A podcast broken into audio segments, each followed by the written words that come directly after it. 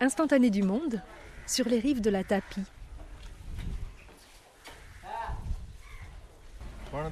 Cette terre est vraiment la meilleure des terres, très fertile, parce qu'elle se trouve au bord de la rivière Tapi.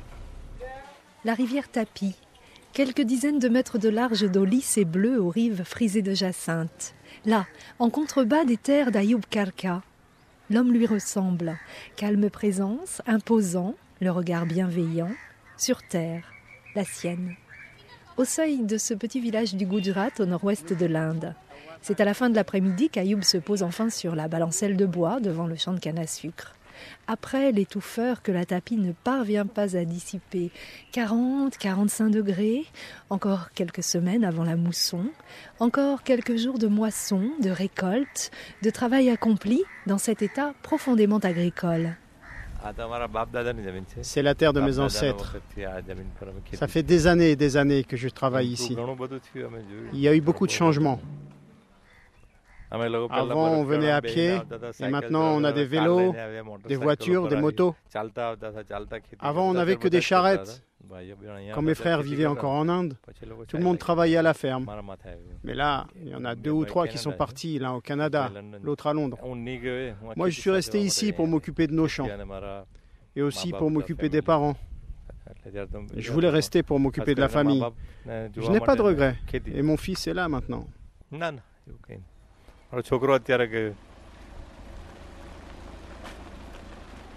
C'est au volant de son 4x4 qu'Ayoub parcourt les 50 hectares fertiles de la propriété familiale.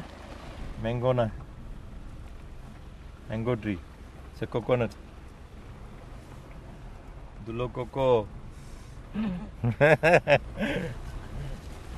Quelques mots de créole viennent se faufiler dans le Gujarati natal d'Ayoub. Écho de conversation avec des cousins réunionnais, retournant à la belle saison à la terre ancestrale. Mes parents et mes grands-parents cultivaient surtout du coton. Ils cultivaient aussi différentes variétés d'arachides. Mais nous, on fait plus de ça. Maintenant, il y a de l'irrigation. Ça permet de faire d'autres cultures. On ne faisait pas beaucoup de profit avec ça. C'est pour ça qu'on a changé de culture. Il y a des choses qui rapportent plus d'argent. C'est la raison pour laquelle on a changé aussi. Pour faire plus de profit.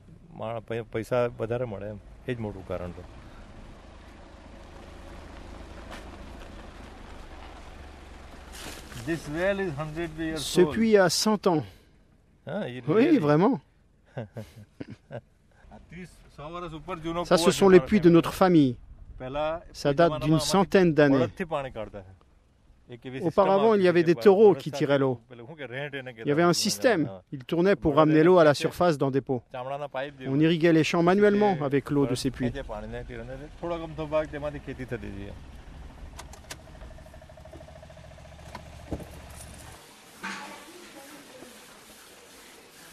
Champs de canne à sucre, vergers de manguiers et bananeraies entourent la ferme d'Ayoub. Karka Dairy Farm, c'est écrit sur le mur de béton de la pontille abritant les buffles. À 5 heures le soir, c'est l'heure de la traite. Les bêtes sont alignées, un homme passant un seau de fer étrayant à la main, tandis qu'un autre flatte l'animal et lui offre des paniers de grains. Les buffles noirs au corps enroulés sur les côtés de la tête sont aussi placides que les hommes qui les câlinent. Tout sucre et tout crème. Un pays de cocagne Chez nous, on produit chaque jour 150 litres de lait. En tout, on a 32 buffles. À la ferme, on a une douzaine de personnes qui travaillent tous les jours, juste sur la ferme de production laitière. Mais on a aussi des ouvriers saisonniers. Donc là, on peut embaucher une vingtaine de personnes, jusqu'à une cinquantaine de personnes dans les champs pour les récoltes. Le lait est vendu dans le village. On le vend à la maison pour les gens du village.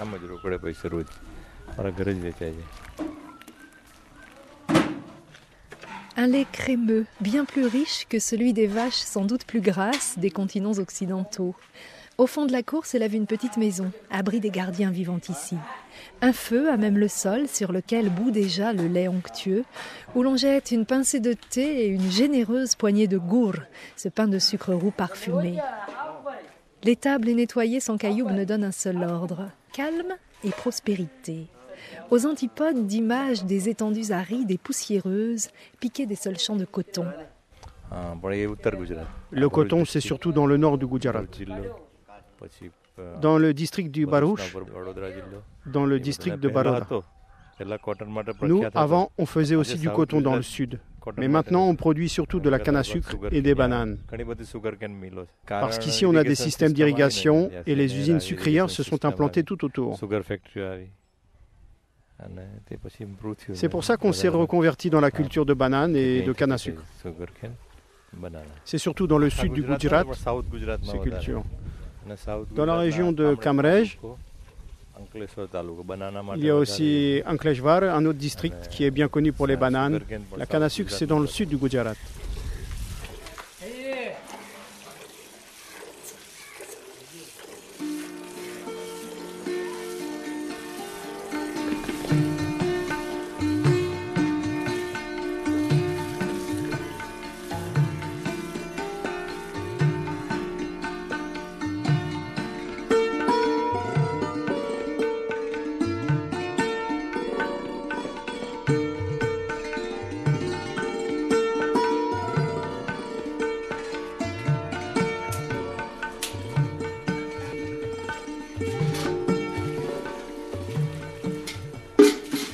Instantané du monde retourne à la terre, celle des ancêtres indiens, Gujarati pour être plus précis.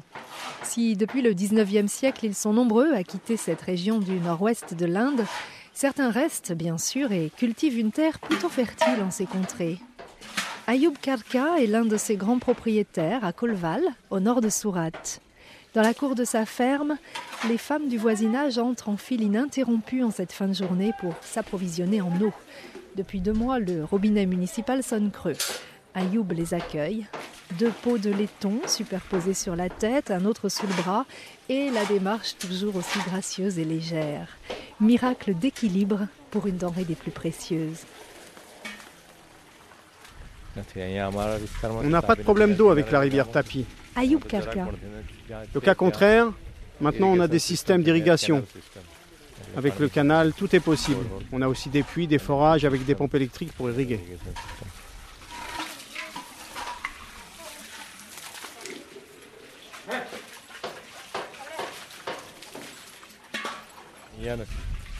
Ici, il n'y a pas de problème.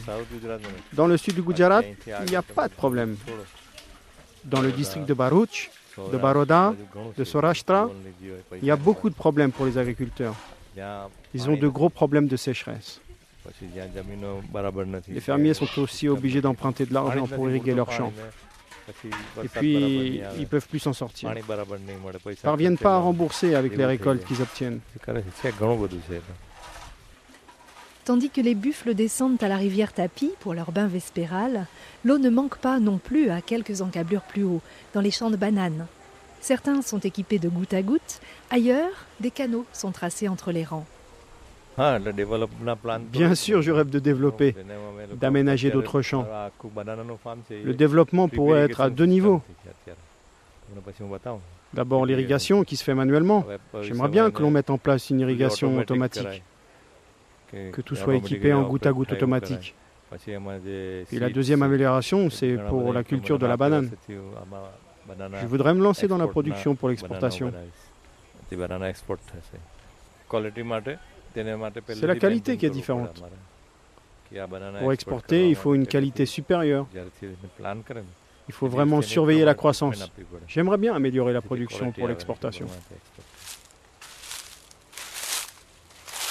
À déambuler dans les rangs de bananiers, l'œil néophyte, c'est-à-dire le mien, peut s'interroger sur l'hypothétique admissibilité des bananes Gujarati sur le marché de l'exportation. Quoi Elles ne sont pas de qualité? Feuilles luisantes, régimes nombreux et fruits drus, 35 à 40 kilos par pied, n'est-ce pas suffisant? Candide. Pour avoir une qualité à l'exportation, il y a tout un traitement à effectuer au bananier. On doit faire des injections, les couvrir avec des plastiques. On prend que la partie centrale du régime de banane. Le haut et le bas ne sont pas acceptés pour l'exportation. Une option qui n'est pas encore légion dans les bananeries Gujarati. Si le ministère de l'Agriculture préconise la gestion de l'eau, Il insiste aussi sur l'utilisation raisonnée des engrais et autres adjuvants chimiques. Ceux qui ont les moyens de l'investissement auront à faire le choix très prochainement. Il y a d'autres agriculteurs ici au village. Mais disons que moi, je suis le plus grand. Les gens qui ont de l'instruction travaillent à Surat. Ils sont dans l'éducation ou sont fonctionnaires. Mais il y a aussi des gens qui ont quitté le village pour aller travailler ailleurs. Ce sont des NRI, des Indiens vivant à l'étranger. Partir. Ils sont nombreux à quitter les villages encore aujourd'hui, comme leurs ancêtres des siècles passés. Le fils aîné d'Ayoub a rejoint lui aussi le Canada une solution d'existence, loin des rives de la paisible tapis. Ils sont dans le commerce, toutes sortes de choses.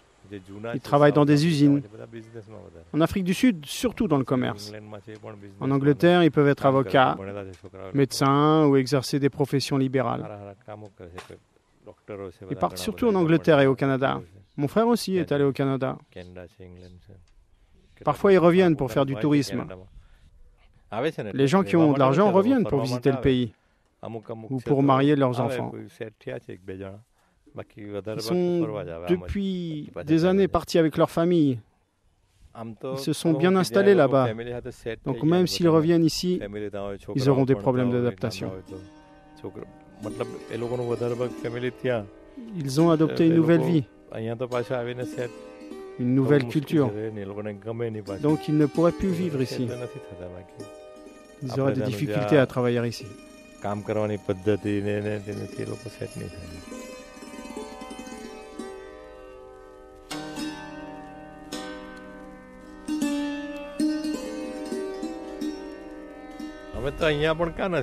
Chez nous, on sent déjà l'influence occidentale. On ne vit pas si traditionnellement.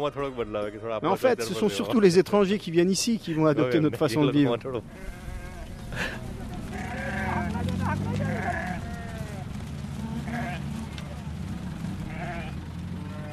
Tandis que le soleil énorme se penche très doucement sur l'horizon de canne à sucre, sur la petite route menant au village, des nomades, aux troupeaux moutonnants, se rassemblent pour la nuit. La plupart des gens restent ici au village. Mais il y a un carrefour pas très loin. Donc il y a des gens qui viennent des autres villages, même du Rajasthan. Ils viennent ici. Ce monsieur, il vient de Katiaba, qui n'est pas très loin d'ici. Mais les gens viennent ici pour travailler.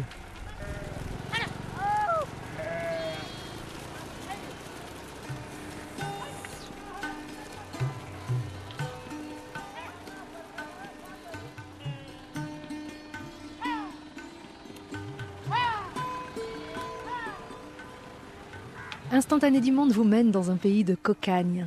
Au Gujarat, un état du nord-ouest de l'Inde dont on entend parler habituellement quand la terre tremble ou quand les massacres interreligieux se font trop sanglants. Et pourtant, le Gujarat est un état indien des plus prospères. Le sud de la région a des airs de Byzance, de grenier du monde, voire de cavernes d'Ali Baba. Allons, allons. Foin de trop grand enthousiasme, croissance et industrialisation à tout craint ont sans doute aussi là-bas leur revers de médaille. Les usines Tata pour le projet de la nano vont s'implanter à Baroda, à côté de Baroda. Ayoub Karka, agriculteur gujarati, prospère et sage. Les réactions sont différentes. Certains sont contents, d'autres pas. Beaucoup de terres ont été réquisitionnées pour ça. Ça va donner du travail, c'est vrai. Mais les gens qui ont perdu leurs terres, c'est triste. Pas de risque pour l'instant de préemption de terre autour de la néanmoins galopante Sourate voisine. Le petit village de Colval, au bord de la rivière Tapi, semble encore loin du monde, loin du développement envahissant. Dans la cour de la ferme d'Ayoub, les buffles sont rentrés de la rivière. Quelques chevaux pointent les oreilles derrière des montagnes de verdure ou boulottent leurs grains, le nez dans un sac de tissu. Paisible. Loin des menaces? Pas pour autant. Elles peuvent être là, toutes proches, la large tapis n'est pas toujours aussi sereine. Parfois, il y a des inondations, parfois. Il y a 15-20 ans, c'est arrivé. Il y a des avantages et des inconvénients avec les inondations. Les cultures peuvent être dévastées, mais ça apporte aussi du limon. Et puis la terre est enrichie.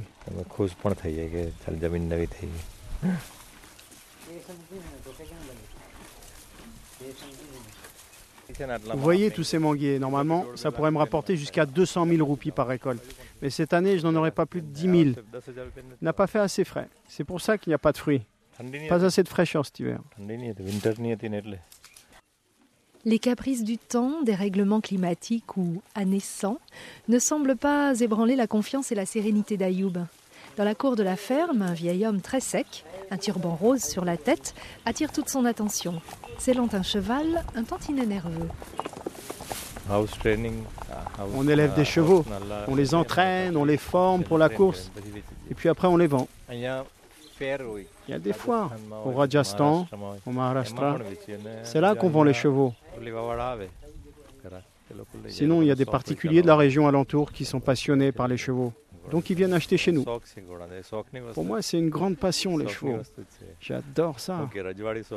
J'aime les entraîner, j'aime les voir courir. C'est vraiment une grande passion. Voilà, le vieil homme monte le cheval et Ayoub suit le trotteur sur la route, les yeux sur le cadran de la voiture. L'homme sage redevient un enfant. Là, il va à 40 à l'heure. Et avant, il allait à 42.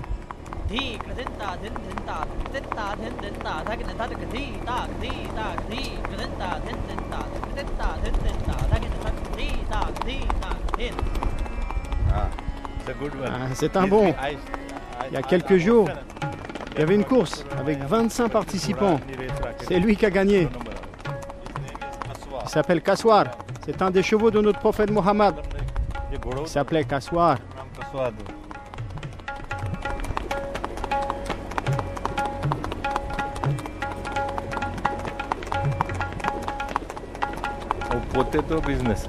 Les chevaux, c'est aussi un business. C'est un élevage. Mais quand on les monte, c'est surtout pour la promenade. Maintenant, s'il y a deux, trois passionnés comme moi, on se retrouve pour faire des courses aussi. Une petite compétition entre nous. Bon, là, c'est terminé, c'est plus la saison. Mais c'est pendant les foires au Rajasthan que se tiennent les courses. Les foires ont lieu une fois par an, au mois de mars. Je participe tous les ans. On fait un peu de tout, on monte à cheval, on vend les chevaux. On s'amuse dans ces foires.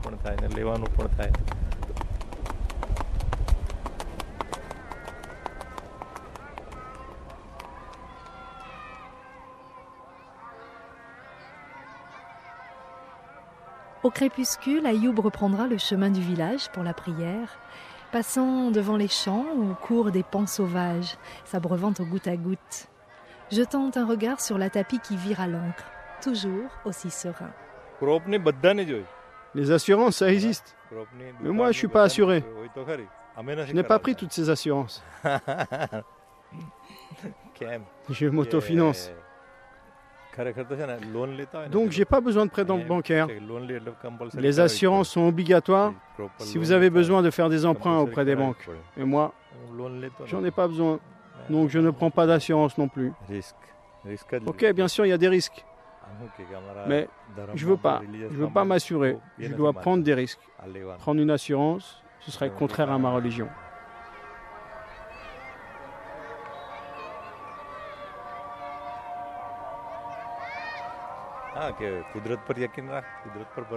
En qui faut-il avoir confiance? En Dieu ou aux personnes qui donnent la science? Notre religion nous enseigne à avoir la foi dans la nature. Elle est toujours là pour pourvoir à nos besoins. Quelle est la personne qui a la plus grande foi selon vous? C'est le paysan.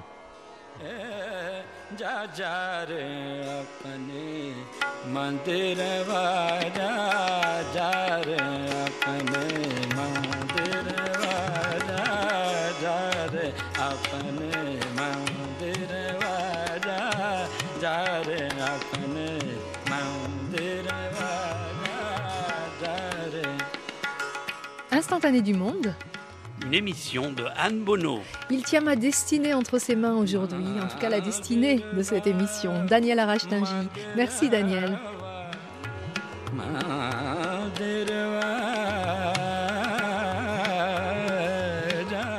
Merci bien sûr à Ayoub Kalka et à son auguste doublure voix Nicolas Palcossian.